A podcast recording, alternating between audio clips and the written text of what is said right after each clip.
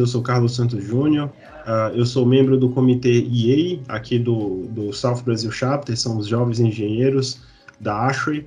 É, eu estou aqui com uma, uma presença, duas presenças muito pesadas aqui no mercado do AVAC, Mário Alexandre e Ricardo Albert. Boa noite, Mário. Boa noite, Ricardo. Boa noite. Boa noite. É, de antemão, agradeço muito a presença e, e para mim é uma honra muito grande aqui entrevistá-los, conhecer um pouco da história de vocês. É, sem mais delongas, é, eu queria que vocês se apresentassem, eu queria que vocês contassem um pouco da história da vida de vocês, de onde vocês vieram, como foi sua criação familiar, né, e até de que maneira foi direcionado para a engenharia, né, em graduação. Eu posso, eu posso começar então, já que, Sim. vamos dizer assim, os, os, os, mais novos começam, né, Mário? Então, vamos lá, né? É. É, a gente tem uma longa história aí pela frente. Eu e o Mário temos praticamente temos a mesma idade. A gente estudou junto na, na faculdade de engenharia, né? É, só tivemos, acho que, mentores um pouco diferenciados, né? Eu, eu, eu como assim início de Ashray, eu, eu sempre gostaria de gosto de salientar duas pessoas muito importantes que foram para mim, que me, me fizeram entrar na Ashray lá na na década de 80, né, quer dizer, já faz um bocado de tempo, né, que são o, o engenheiro Fulvio Petraco, né, já falecido, né, que realmente é foi uma das séries, uma, uma, um dos engenheiros bem conceituados aqui no mercado do Rio Grande do Sul e o mercado nacional. Outro, outro, os outros dois que me levaram para a Ashby foi o, o Celso Alcaraz Gomes, que foi presidente da, e diretor da Arcom, né, e ainda eu, eu cito aí, esse talvez é mais um pouco mais novo e mais conhecido, que são o, o Luiz Carlos Petri, né, que começou na Boiunga Dias, onde a gente começou como estagiário, né, e depois que a gente se formou, continuou trabalhando na empresa, né, até a gente desenvolver algum trabalho com vida própria na área de, de projeto e consultoria se deixar falar, a gente vai ainda tem mais uns, uns 20 anos aí pela frente de história, mas eu mas, deixo agora. Mas só complementando antes de passar para o Mário, Ricardo, é, qual foi o momento específico que, que o ar-condicionado apareceu na sua vida? É, na realidade, parece que as coisas acontecem meio por, por parentesco mesmo, né? Nesse caso aí, eu, eu, eu como era é, cunhado do, do, Luiz Carlos Petri, que é um dos engenheiros da Ashra, né? É, e quando a gente entra na engenharia, a gente a gente entra na engenharia não sabe bem qual é o caminho seguir, né? De repente, houve a oportunidade de fazer o estágio numa empresa que trabalhava com ar-condicionado e a gente começa a sentir o cheiro do freon aí, né? Na época era freon, agora já não sei mais, né? E aí não para mais, né? Realmente o mercado ele é muito é muito dinâmico, né? Nós temos muitas variáveis e, e a gente faz uma boa engenharia aí, eu acho. Legal. Mário, por gentileza. Bem, assim, voltando um pouquinho antes da entrada na engenharia, né? Eu sou de uma família é, classe média, assim, né? E fui estudar né, na, na engenharia, é, talvez assim como muitos, muitas pessoas assim o fizeram, talvez, né?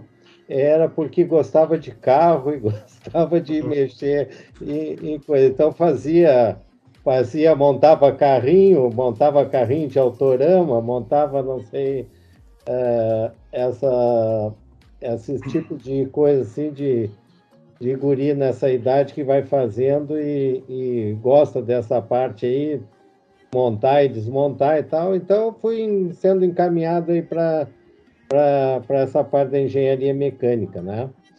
E assim como o Ricardo falou, assim a entrada no, no ramo de climatização, ar condicionado, foi muito acidental, assim.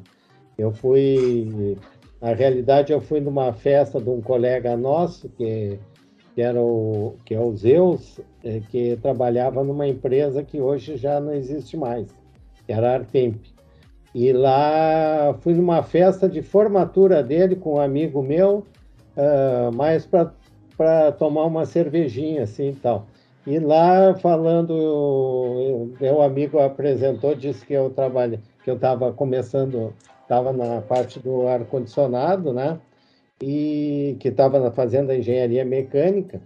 E daí ele me convidou para fazer estágio. E fui lá para a Artemp, lá fazendo estágio, mas uh, uh, sem nenhuma ideia do que seria um ar-condicionado, do que, que era. Quando falaram em, em dutos, eu fiquei imaginando o que, que seria aquilo e tal.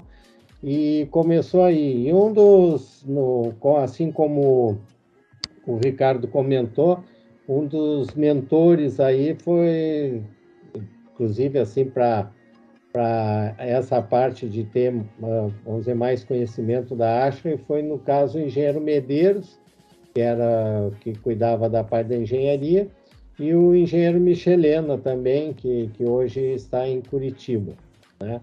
Então, os dois usavam bastante os manuais da Ashley e eu comecei ali a aprender e tal.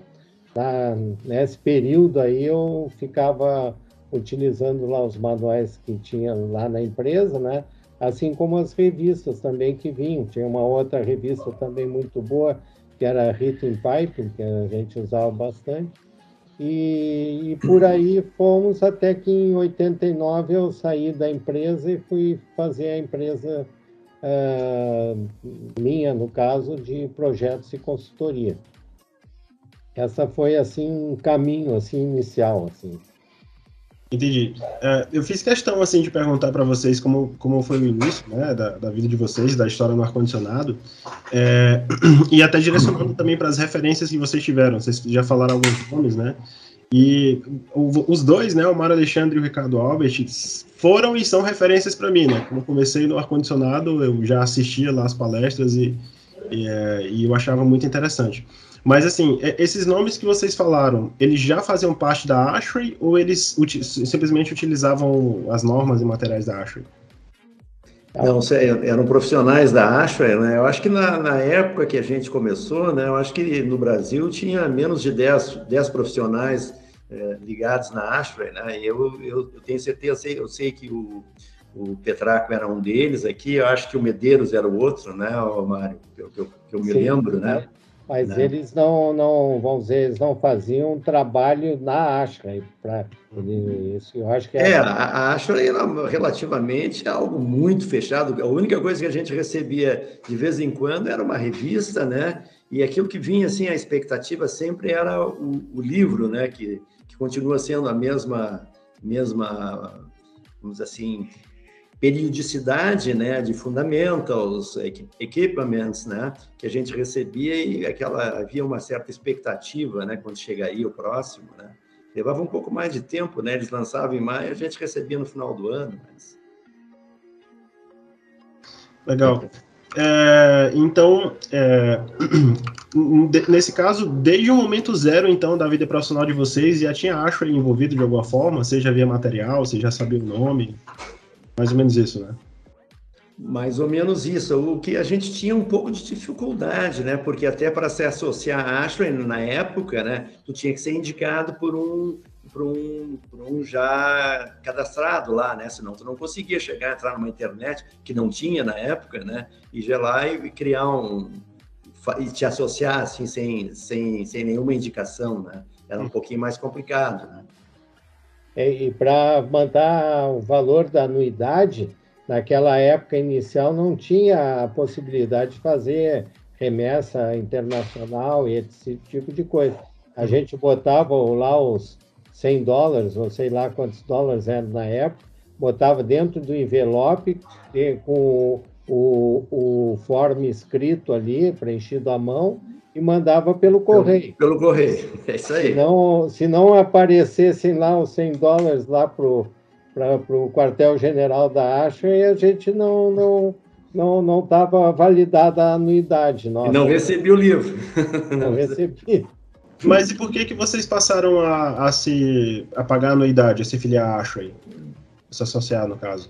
Para receber o material? Basicamente, era a, a, grande vantagem de ser associada à da Ashray na época era, era, era receber a, a, o, a biblioteca, né, os livros e, e, a revista. A revista mensal sempre houve, né? E ela vinha, mas ela vinha meio muito espaçada, né? E não tinha como tu acessar via internet, via web na época, né? Então, ficava naquele aguardo. Quando recebia com novas informações, com sistemas novos, né? Realmente bem, bem, bem difícil, né? A informação demorava a aparecer. É que na época, Carlos, não tinha, vamos dizer, o Chapter Brasil, Sim. não existia, né? Uhum. Nem o Chapter Brasil existia. Uhum. E, então não havia, assim, uma, vamos dizer, uma, uma união dos associados que, que se encontrassem, que fizessem algum evento, é o tipo de atividade que hoje em dia é, é corriqueira e tem em profusão, né? Isso na, naquela época não tinha. Então, a gente sabia, assim, que um ou outro era associado à Ashwin e tal, mas basicamente naquela época a gente se associava, que, não existia o, o Chapter Brasil ainda, uhum. se associava para receber um material técnico, né? Ela, principalmente era isso. É, basicamente, então, para ter acesso direto à associação que não fosse pelo material técnico, teria que ir para os Estados Unidos, então, para acessar as discussões e etc. Sim, aí seria outra coisa, seria é. ter, teria que participar da, da, dos eventos lá, né? Uhum. É, esse contexto, é, de certa forma, vocês já estavam aproveitando ali, né? Já estavam recebendo material, mas não tinham acesso direto. Esse contexto ele contribuiu para a formação do, do Asher Brasil Chapter. Acredito que vocês fizeram parte, né, da criação. É, da, eu, eu não fiz parte da criação, né? É, não, nem eu também não participei dessa. Essa aí já foi para o pessoal um pouco mais, mais antigo que nós, aí, é, eu acho. Né? O, a criação foi o engenheiro Felamingo, o engenheiro uh, Celso Simões, o Paulo Presoto participou da fundação do Chapter, uhum. o professor Mariani, o, o Oswaldo Bueno, algumas pessoas que, que participaram da fundação. O Heitor Faria, que é, que é lá de São Paulo também, é, originalmente do Rio, e esses foram assim os que participaram mais. Talvez o, o talvez o, o o Edson Tito tenha participado é, também da fundação. Mas, assim, foi outras pessoas que participaram da fundação do Chapter Brasil, que era ah, muito pequeno na época, né? Daí foi, com o tempo, é, foi evoluindo. Né? Uhum. E, do, e do South Brasil, vocês participaram da criação, já mais recente? Sim, sim, participamos, é. é. é o, sobre o chapter, o South Brasil especificamente, eu acho bem interessante porque ele possui uma diretoria bem jovem, né? É, como é que vocês é. avaliam esse cenário de ter pessoas jovens aí comandando, direcionando as atividades? Eu, eu acho que é bom, assim, é bem bom e a gente tenta colaborar aí o máximo possível também, né? É que assim, até para se ter assim uma evolução, né, do, do o Chapter Brasil, ele sempre não tinha muitos associados, né? É, eu comecei a participar mais efetivamente do chapter como com atividade no chapter é, lá por 2010, 2011, nessa época assim, 2010 praticamente, né? Uhum. E, e, essa foi, vamos dizer, o início que eu comecei aí nas reuniões lá do, dos chamados CRC uhum. para para se fazer essas, uh, essas reuniões lá, reuniões técnicas e para eleger determinados cargos. E comecei ali. E depois, uh, depois até vim a ser presidente do chapter, né? Numa mudança assim de rumo, porque normalmente era sempre uma pessoa do, do de São Paulo e outra do Rio, iam se alternando. Chegou num ponto que, no fim, eu fui convidado para ser presidente, foi a primeira vez que saiu do, do eixo Rio-São Paulo. E aí a gente foi sempre participando mais, assim, né, e, e tal. E depois, vamos dizer, com o crescimento do chapter, e no início, assim, a gente tinha muita dificuldade, muita dificuldade financeira, né? Até para fazer eventos, assim, não tinha essa questão de, dos, que nem tem hoje, tal, dos patrocínios tal, era tudo muito artesanal. E a gente fazia essas, essas reuniões assim com bastante, é, com muito sacrifício, assim, né? E foi, a coisa foi evoluindo ao tempo dessa época aí, do, dessa década de 2000 e 2010 até 2020, evoluiu muito, assim, tanto em número quanto em, em, em participações.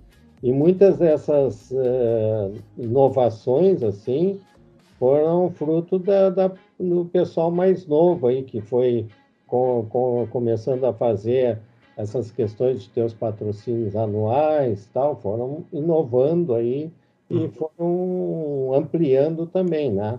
Na época, os Student Branch, a gente começou né, a ter mais Student Branch, até bastante incentivado pelo pessoal da, da Argentina, que tinha esse, essa atividade bastante desenvolvida. Uhum. E com o tempo ele foi se criando e foi aumentando. Hoje em dia tem muitos Student Branch ao longo do Brasil. Uhum. É, Ricardo, você tem acompanhado as atividades da, do CAPTA do, do South Brasil, dos, dos, dos, mais jovens aí comandando? Tu sabe que eu tenho acompanhado, né? Porque eu vejo e acho assim, eu fico até muito eh, gratificado, né, em ver esse pessoal trabalhando, porque realmente eles têm uma, uma energia muito boa aí, né? Dá uma, dá uma certa satisfação aí termos de, de, solicitação de reunião e envolvimento que eles têm, né? Eu acho que, uhum. sem dúvida nenhuma, nós estamos num momento aí no Brasil, né?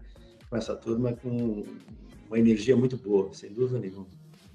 E aproveitando, inclusive, né, eu queria falar um pouco sobre o Mercofrio, né, vocês dois já são os principais nomes do Mercofrio, a gente já tem vários anos, é, eu queria que vocês comentassem sobre o evento, sobre como é que foi essa parceria com a Ashley, se isso é, começou agora, se isso é, é, já é de algum tempo, essa parceria. Que vocês, queria que vocês falassem um pouco sobre o evento, sobre a história do evento também.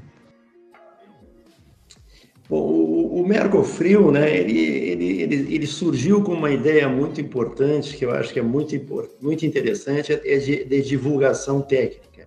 A gente tentou em todas as palestras, em todas as, as atividades que a gente tem, retirar de, de maneira muito importante, muito forte, o cunho comercial do, dos participantes. A gente ainda tem alguma, alguma certa resistência de algum fabricante, por ser patrocinador, né, de tentar divulgar muito forte a marca, mas o, o objetivo maior realmente do Mercofrio é a disseminação e divulgação de assuntos extrema, extremamente técnicos. É, e assim, a participação da Asha desde o do início do Mercofrio, que foi o primeiro em 2018, é, sempre houve, mas de forma da gente buscar, junto à Asha, os eh, palestrantes, né, os Distinguished Letters, para se fazer as apresentações. Né?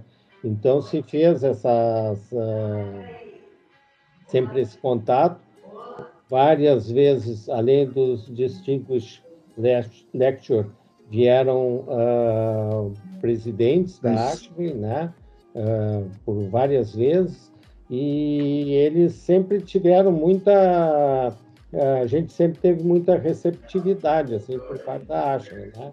Uhum. Agora, então, atualmente, depois do, do desenvolvimento maior aí do, tanto do Chapter Brasil quanto e principalmente agora do Chapter Sul, uh, o Chapter Sul ajudou muito, por exemplo, nesse último uh, evento que nós tivemos agora nesse ano, né, uh, em setembro desse ano. Então, a, vamos dizer, essa parceria, né, isso, esse, no caso aí das Brave, né, do, do Chapter Sul, é bastante intensa, né? A gente está sempre colaborando um com o outro, né? Então, é um trabalho bem interessante. É, eu achei bom que você citou sobre as Brave, né? Que é, o, vocês dois são gaúchos, mas eu sou do Piauí e eu conheci o Rio Grande do Sul pela primeira vez em do, meados do ano passado. Logo que eu cheguei no Rio Grande do Sul, eu, eu achei muito impressionante é, algumas o, o, contexto da região voltado para o ar-condicionado, né? Para o AVAC R porque tem muitos projetistas e instaladores de referência, tem muitos fabricantes de ar-condicionado, de ventilação, de controle de referência. E tem as Brave também. É, eu me surpreendi muito com a estrutura das Brave, com laboratórios, com quantidade de aulas. É, eu queria que vocês comentassem um pouco sobre esse contexto é, do, do, Rio Grande do Sul em relação ao AVAC e relacionado com a presença das Brave, né? Se, se tem a ver, se, se foi feita para isso, né? Para desenvolver o mercado, enfim. Mário. Ó, as Brave, ela nasceu em 1945, né? O que acontecia é que a, nós tínhamos a, a Brava, né, Associação Nacional, né, uhum. e uh, nós tínhamos aqui assim poucas oportunidades assim de, de ter o acompanhamento dos eventos, tanto, tanto os eventos técnicos quanto que tivesse. Então, uh, dada a distância, a gente tinha mais dificuldade. Sempre lembrando que estamos falando em época que a internet não era assim essa facilidade, essas ferramentas aí de, de comunicação não, não, não, praticamente não existiam, né? Então a gente resolveu fazer para que a gente pudesse ter aqui também eventos, né? E, e ter uma, uma capacidade de junção do pessoal. E isso foi bastante interessante. Eu, por exemplo, antes das Braves, nunca tinha participado assim de uma um movimento associativo, no caso técnico, né? Uhum. E as Brave foi uma oportunidade assim de a gente conhecer mais os outros, né?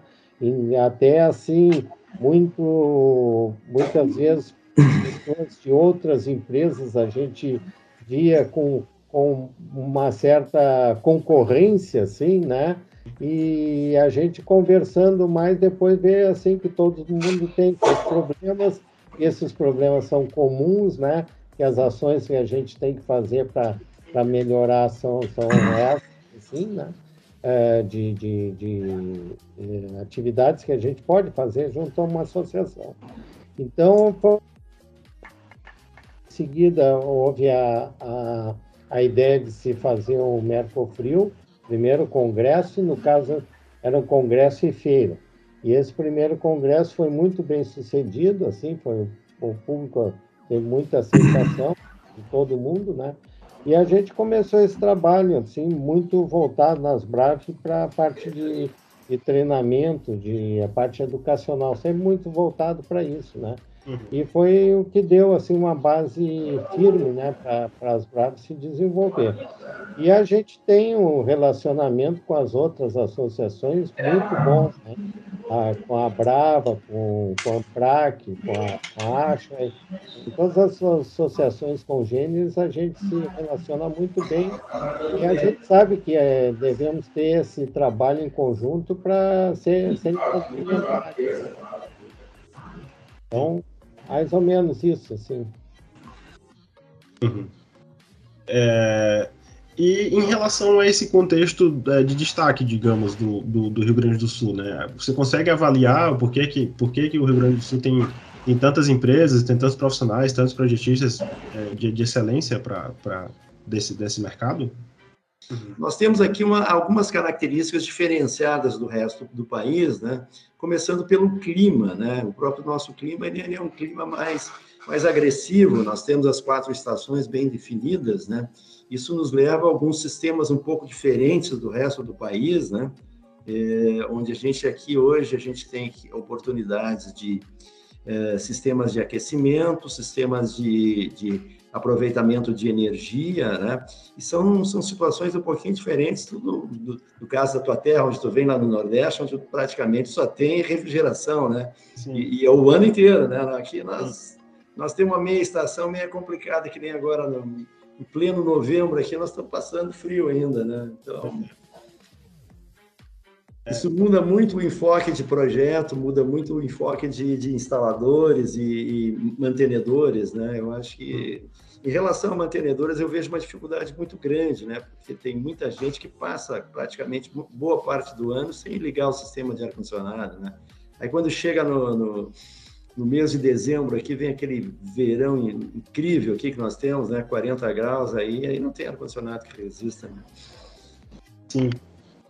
É, vocês veem que, que as, as faculdades, né, as, as, disciplinas, elas, as faculdades como um todo, os cursos de engenharia mecânica, eles têm um enfoque, um enfoque grande na parte de ar-condicionado. Ah, no meu caso, por exemplo, não era um enfoque, apesar de ser, de ser no Piauí, é, era mais voltado para a área de fabricação e materiais, né?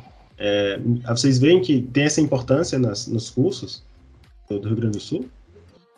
Nós vemos uma dificuldade muito grande nessa área aí, né? Quer dizer, apesar de agora, por exemplo, nós temos o, o Bruno indo lá na PUC, puxando um pouquinho para a área do ar-condicionado, né? Mas a gente vê aí que o profissional que sai formado na engenharia mecânica, né? É, seguido passa aqui por, pelo escritório, né?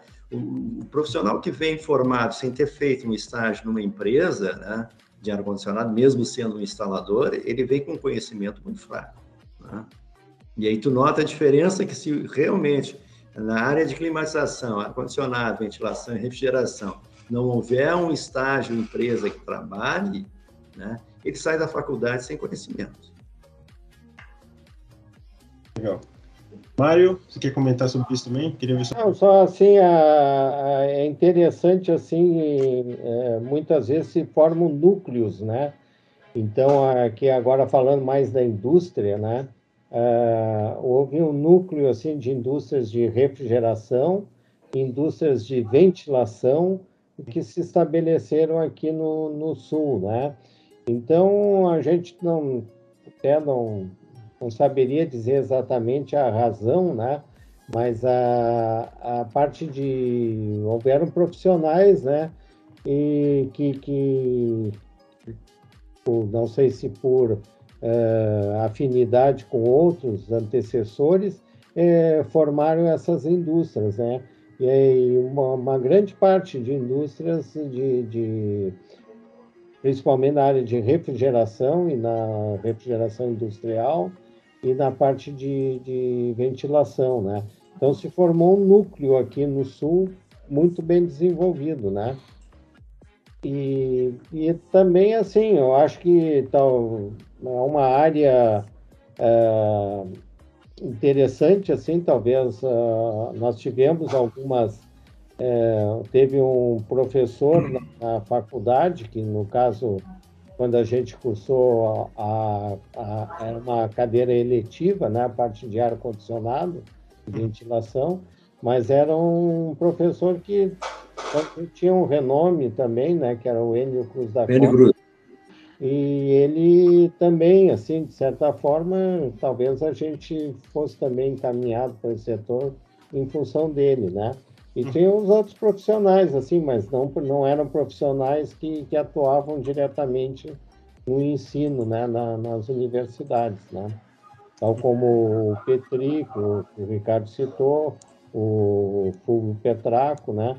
Então eram pessoas que, na, na realidade, quando tanto quanto eu quanto o, o Ricardo eh, iniciamos a trabalhar, a empresa que eu trabalhava, que era a Artemp, e a empresa que ele trabalhou também, né, trabalhou, que era Boiunga Dias, nessa, nessas empresas se formava muita gente, né? Então as pessoas iam para lá e aprendiam, né? Isso hoje em dia é um negócio que se esvaiu, ninguém mais, é, ninguém mais é, tem assim a, a prática, ao menos que eu saiba, empresas onde é que haja formação assim de profissionais. Normalmente o pessoal quer o profissional já pronto que saia é, produzindo, né? E isso muitas vezes é uma dificuldade, né? Eu noto assim na minha área, por exemplo, arquitetos às vezes falam, é, tá, o projeto está atrasado, o prazo é muito curto para cumprir, aí ele vem e diz assim, não, mas bota mais gente, não sei o que e tal, bota mais gente e tal. E eu digo, olha, não é bem assim, porque a gente, esse bota mais gente não, não, não, não tem muito, né? Uhum. Talvez um pouco diferente da arquitetura, porque a arquitetura, se tu tem um arquiteto que tem uma afinidade técnica, né? E talvez ele já possa sair trabalhando, né? Ele tem, ele está com aquele conhecimento para trabalhar. E ao passo que ar condicionado, ventilação, as pessoas aprendem mais per si do que propriamente na, na faculdade, né? Então, é, não é bem assim para ter assim um acréscimo de, de, de pessoas para trabalhar em conjunto e possam dar, dar rendimento, né? Não sei se o Ricardo concorda com isso. Eu, eu, a gente tem uma dificuldade muito grande aí de profissionais para trabalhar aqui. Eu, eu, passei o ano inteiro aí tentando e testando estagiários aqui para trabalhar. Olha, até conseguir uma pessoa que desse certo aqui, a gente passou por uma, uma, umas sete ou oito tentativas aí. Foi realmente foi muito difícil. É, e nesse contexto de dificuldade, como é que vocês avaliam a importância e a eficiência dos SBs, dos Student Brands, né, para você como, como é que tem sido a experiência com vocês, de alunos de que saem dos SBs? Eu queria que vocês comentassem um pouco sobre isso. Eu, eu não tenho diretamente a experiência eu... assim, né? Mas eu acho que é uma maneira de, de, de incentivar e que o pessoal tenha interesse para a atividade de, de ar-condicionado. Já fiz algumas apresentações para, para SB, né? E, e vejo que daí eu, há um interesse que é despertado a partir daí. E acho bem importante, assim, acho que é uma é algo é, eu, que vai frutificar bastante. É, eu, eu tive experiência, um desses, desses que eu testei esse ano durante o tempo, eu tive um do, do, do SB, né, que a gente já, já trabalhou aqui, e, e, ele, ele assimilou muito rápido, ele já tinha um pouco de conhecimento, né, e infelizmente ele já era formado e, na realidade ele queria pegar um pouquinho da experiência que a gente tem aqui, né, uh, mas ele trabalhou três meses e logo em seguida já uma grande empresa aqui da região já captou ele e levou ele embora. Uhum. É... Isso para o mercado é bom, isso realmente é muito bom, né? Porque abre espaço, né? É, o, o, próprio manual de operação dos SBs, ele tem, ele tem um, objet, um dos objetivos é esse, né? Formar profissionais para o mercado de AVAC, né? Formar novos líderes e tudo mais. Vocês, se, se fossem estudante, estudantes hoje, vocês participariam de um SB? Se envolveriam com isso? Tranquilo, tranquilo. Realmente. É o grande caminho, né? Sem dúvida, esse é o caminho. Eu acho que essa, essa, esse é o grande caminho do, do, do treinamento, do caminho de, de, troca de experiência, né? Oportunidades de emprego também surgem, né? Pela troca né? de experiência, né? sem dúvida. Legal. É, mudando um pouco o, o, o foco, né? É, o, a gente percebe o Mário é, participa de vários comitês de normas, né? O Ricardo é, também já participou. Você ainda participa de algum comitê hoje em dia de normas? Eu assessoro o Mário aí, ó. Ah, é? é. Legal. Ah, quando, quando eu aperto, eu ligo para ele. Eu acho que é a primeira vez que eu, que eu vi o nome do Mário Alexandre, tá, eu acho que foi numa norma, ou algum comitê, alguma palestra sobre isso. Eu acho que foi mais ou menos isso. Achei, até achei muito interessante. A primeira, uma das primeiras palestras que eu assisti da Ashley era uma palestra do Mário com o Oswaldo Bueno. E aí, meu Deus, eu tava vendo ali a norma falar comigo ali ao vivo. Eu achei muito é. impressionante.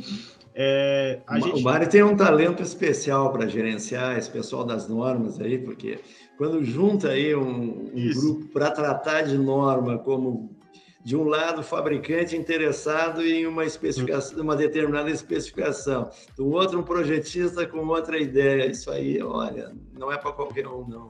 Isso. É, é, exatamente isso que eu queria que você comentasse, Mário. Como é que é esse contexto aí? Como é que é essa, essa, essa mediação? É, assim, a, o trabalho das normas é um trabalho bastante grande, né? A gente tem que, tem que estudar também para poder discutir adequadamente, né? Sempre está se normalmente discutindo num fórum, com fórum que, que tem pessoas uh, com bastante conhecimento, né? Então, a, a, discussão leva a um engrandecimento, assim, né? O que a gente vai, todo mundo, assim, assim como contribui, tu aprende também bastante, né? Bastante, é bem importante isso aí. Como as discussões técnicas sempre são assim, né? E a gente tem que saber, né? É, essa parte, assim, de, de tu tem que saber conciliar, né? E sempre assim, do, quando há algum interesse, tu tem que segurar para não algum interesse não comercial, digamos assim, né? Uhum. A gente tem que segurar para não, não não ir à frente, né? À, à frente da parte técnica, né? É, mas de toda, assim, sempre pensando também que os fabricantes têm contribuições técnicas importantes também que a gente tem que discutir e tem que ouvi-los, né? Não, não pode ser ter, assim, alguma, algum encaminhamento que vá beneficiar ao fabricante A ou B ou algum tipo de, de produto, né? A gente tem que tentar ser o tentar ser é, bem é, imparcial, né? Nessa nessa questão, né? Uhum. E a gente teve até teve um tempo que a gente fez, nós, nós fizemos lá na, nas Brave um negócio que eu sempre tive vontade de fazer e depois com, com as organizações do Mercofrio, é, que na realidade assim não somos só nós dois que estamos aqui, tá? tem um grupo de trabalho, né, que toma uh, vários colegas participando, né, é, que daqui a pouco como vamos dizer às vezes a gente está mais à frente aparece mais, mas não não quer dizer que que trabalhe mais, né? A gente tá todo, todo junto, sempre trabalhando, é um grupo, né? E nessa, nessas eh, reuniões para o Mercofrio, a gente, certa época, conseguiu fazer, na época que tinha reuniões presenciais, fazer algumas coisas de discussões técnicas. Então, de se sentar e propor um determinado assunto e a gente discutir, assim. E era bastante interessante, né? Porque o que a gente tem que ver, assim, é, muitas vezes nós somos profissionais e estamos trabalhando sozinhos, né? Eu me lembro, voltando atrás, retroagindo, né? Naquela, naquela empresa que eu trabalhei, teve uma época que nós éramos em 14 engenheiros, né? Então a gente discutia bastante as coisas, tinha, vamos dizer, tinha um fórum para discutir, né? Inclusive até o próprio Paulo Bayer trabalhava nessa empresa, era meu colega lá, então a gente uh, discutia bastante. E, assim como o Ricardo falou também, tinha os colegas lá, o Petri, outros colegas que, que ele discutia também, né? Que, que eram pessoas que a gente tinha oportunidade de, de conversar sobre os assuntos. Então, assim, é bem legal, assim, a gente fazer esses fóruns, assim, que eram uma coisa informal, né? Mas a gente discutia, assim, pegava um assunto, né? O, o Ricardo, certo dia, falou sobre duas, depois outro dia, outro falava sobre outro assunto, sobre simulação tal, e a gente é. discutia um negócio bem interessante, assim, que é, vamos dizer, não é bem, não é propriamente é, o que se faz na norma, né, mas porque a norma tem outras atribuições, mas também são é, interessantes de se fazer. É, eu acredito que eu acrescentaria que, como exemplo, né, o que a gente fez, a gente, a gente chamava nas as segundas técnicas, né, cada, cada duas segundas-feiras a gente fazia uma reunião, né, a gente chamava uma segunda técnica, né, realmente era bastante informal, né, abrindo sempre a possibilidade de discutir situações, né, chegamos a fazer um concurso de carga térmica, né, a gente definiu um prédio básico e aí cada um trouxe a sua, a sua metodologia de cálculo de carga térmica. Né? Na época tinha, e ainda hoje tem mais ainda, né, uma série de softwares de carga térmica, como o REP, o, o, da Train e assim por diante, né? Então, eu acho que nessa, nessa, nessa área de student branch aí, seria muito interessante desenvolver um trabalho desse tipo aí, de uma maneira mais informal. Isso. É, e só assim complementando que eu falei no início, depois não complementei, a gente muitas vezes trabalha muito sozinho, né? Então é interessante a gente ter essa interface com os, com os colegas, porque ninguém é dono da verdade, né? A gente uhum. Normalmente um sabe mais de um ponto, outro sabe mais de outro ponto, a gente vai aí trocando ideias. É, existem algumas, algumas estruturas da ASHA, algumas competições que são, de certa forma, semelhantes, né? Como o Design Competition, não sei se vocês conhecem. Sim. É uma proposta semelhante da ASHA, mas bem interessante que vocês fazem isso. É, a gente, a gente fica com medo de entrar, né? De se expor, né? Também, né? É uma coisa mais difícil, né? Mas é, acho que a nossa participação nessa, nessas competições deveriam ser mais incentivadas aqui pelo Sul. A gente está entrando muito pouco nisso, né? Uhum. Nós temos projetos muito interessantes aí em que a gente deveria ter eh, essa participação maior nessa, nessas premiações e tudo. Né? É, a gente percebe que na, na, nas normas brasileiras elas referenciam bastante os estándares da Ashway, né, as normas da Ashway. Queria que você comentasse um pouco como que é essa, esse processo de adaptação, né? Querendo ou não, as normas da ASHA, elas são pautadas mais na realidade americana, eu creio. Então, como é que vocês avaliam, né, para não somente traduzir, mas adaptar essas, essas informações? Bom, eu seguido digo, por, vou deixar para ele falar por último, que ele vai dizer a verdade, né? Eu, eu eu digo, ele, a gente discute alguma coisa de norma, tipo, não, por que, que a gente não aproveita e já traduz a norma da ASFA e, e diz que ela está valendo aí no Brasil, né? Mas acho que tem que ter um certo cuidado. É que, é que assim, a, o que a gente faz, a gente faz discussões, né? Uhum. Então, se, por exemplo, na 7256, que eu fui coordenador, a gente tinha, um, além das reuniões de 15 em 15 dias que estávamos fazendo, a gente ainda fazia reuniões no grupo de trabalho, é, acho que assim, umas três vezes por semana, sábado, domingo e tal, e, e, coletando informações. Daí tu coleta informação lá da Austrália, da, da, da Inglaterra, da Alemanha, dos Estados Unidos, Sempre tem, claro, o standard da Asha e os, os livros da Asha como uma base, uma certa base, né? Mas não é, não é somente isso, tanto é que a gente tem alguns pontos eh, talvez mais restritivos e mais adaptados ao, ao Brasil, né? Porque tem coisa que às vezes não é, e sempre assim. Uh, tudo da Asha é muito bom, mas não é somente a, não é a perfeição, né? Não é somente lá uhum. que tem coisa boa, né? Mas uh, a gente tenta, assim, utilizar dentro do, do razoável, né? E sempre tentando atualizar também, né? Mas uh, há uma, um estudo de outras fontes, né? Que, que se tem, de estudos de, de, de universidades também, então, se tenta não ter. Existe algum trabalho que é feito na BNT de algumas normas que se faz uma tradução da norma ISO, por exemplo.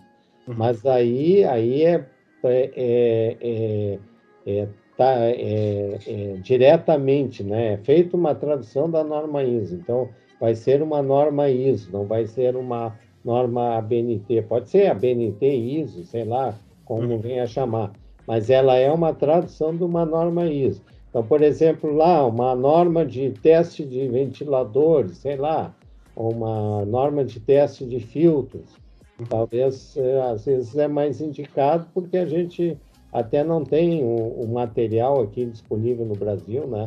Não tem os laboratórios que façam isso.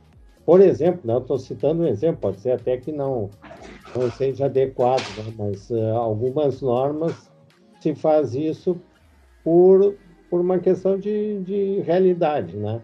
Que uhum. se tenha, né? É... Mas as que dá, as normas de qualidade do ar, por exemplo, que vai sair agora, por exemplo, ela é feita fruto de muita informação das empresas que fazem trabalho com qualidade do ar, medições que são feitas, então é um uhum. trabalho bem local, assim, né? a gente, a gente sabe que uh, em alguns contextos o Brasil ele tem destaque nas normas brasileiras. Por exemplo, a, a lei do PMOC, que nem chega a ser uma norma. É, ela, é, ela, a gente sabe que ela é uma, uma é, é, é um destaque né? poucos países têm. É, se a gente sabe várias normas dos locais de fora, né, dos países de fora, elas contribuem para o Brasil. Como é que vocês veem a importância do Brasil para o mundo hoje, né? As normas brasileiras sendo referência para fora, o conhecimento brasileiro servindo de base para o que se faz lá fora no ar-condicionado. É, eu, eu não tenho, assim, propriamente, assim, uma, uma resposta para dar, né? Não, não, não sei dizer, né? É, eu sei, por exemplo, na norma de qualidade do ar, há, um, há, uns meses atrás, a gente teve uma conversa com, com se não me engano, é Paulino o nome dele, da, que, é, que é da Espanha, né?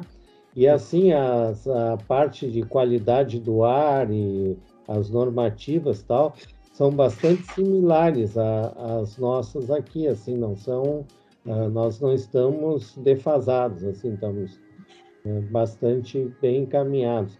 Inclusive a questão de quem é o responsável pela qualidade do ar uma determinada empresa, quem são.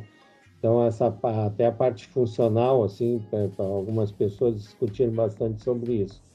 Então, assim, não vejo assim que a gente esteja assim defasado. Agora, que a gente seja é, é, um produtor de normas que venham a ser utilizadas no exterior, aí não sei te dizer assim se é, se, é, se isso aí é, é realizável, assim, não, não, não sei dizer, né? Eu sei que alguns países da América Latina utilizam a, algumas normas nossas como referência.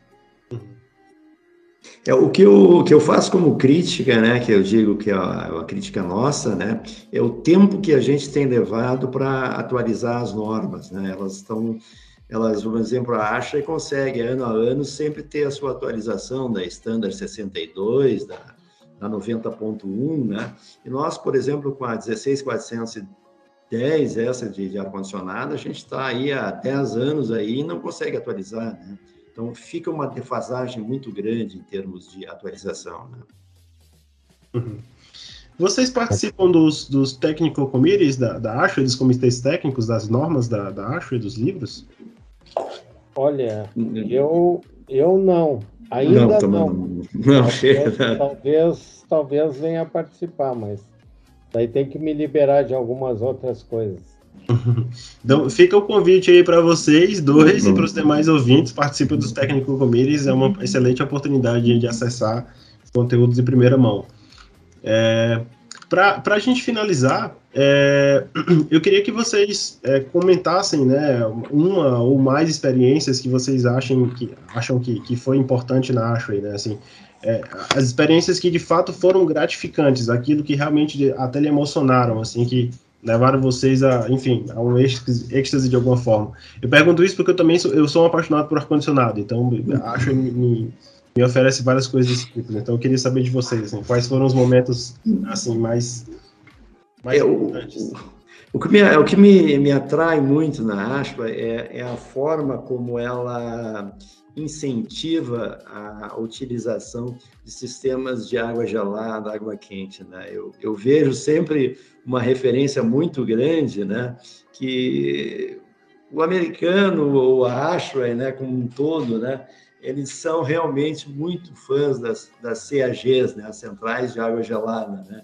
E eu, eu assim, eu vejo que a grande experiência em sistemas, em soluções, né, e cada vez mais uma evolução de, de inicial de, de, primeiro circuito primário, segundo secundário, depois uh, variável no primário, chillers em série, essa evolução que a Ashway traz, né, é, é basicamente fantástica, né? Quer dizer, tu tem sempre uma informação técnica muito atualizada, né? Principalmente na área de água gelada. Eu acho que eu sou atraído pela Asha e muito, muito realmente pelos sistemas de água gelada. Legal. É, o... Só re... respondendo um pouquinho para o Ricardo, é, os, os, os, comitês da ASHA tem sempre bastante gente e eles são meios permanentes, assim. Então, eu entendo que, mesmo tendo, assim, é, saindo uma, um standard, né, ele já a, a, a, automaticamente já começa a ser trabalhado na, na atualização. atualização, né? Então, essa mecânica aí, para nós, teria que ser diferente, né? Teria que ter um, um outro tipo de, de, de de, de mecânica, assim, de, de, de, de tratativa, né? É, é uma forma diferente deles atuarem, né?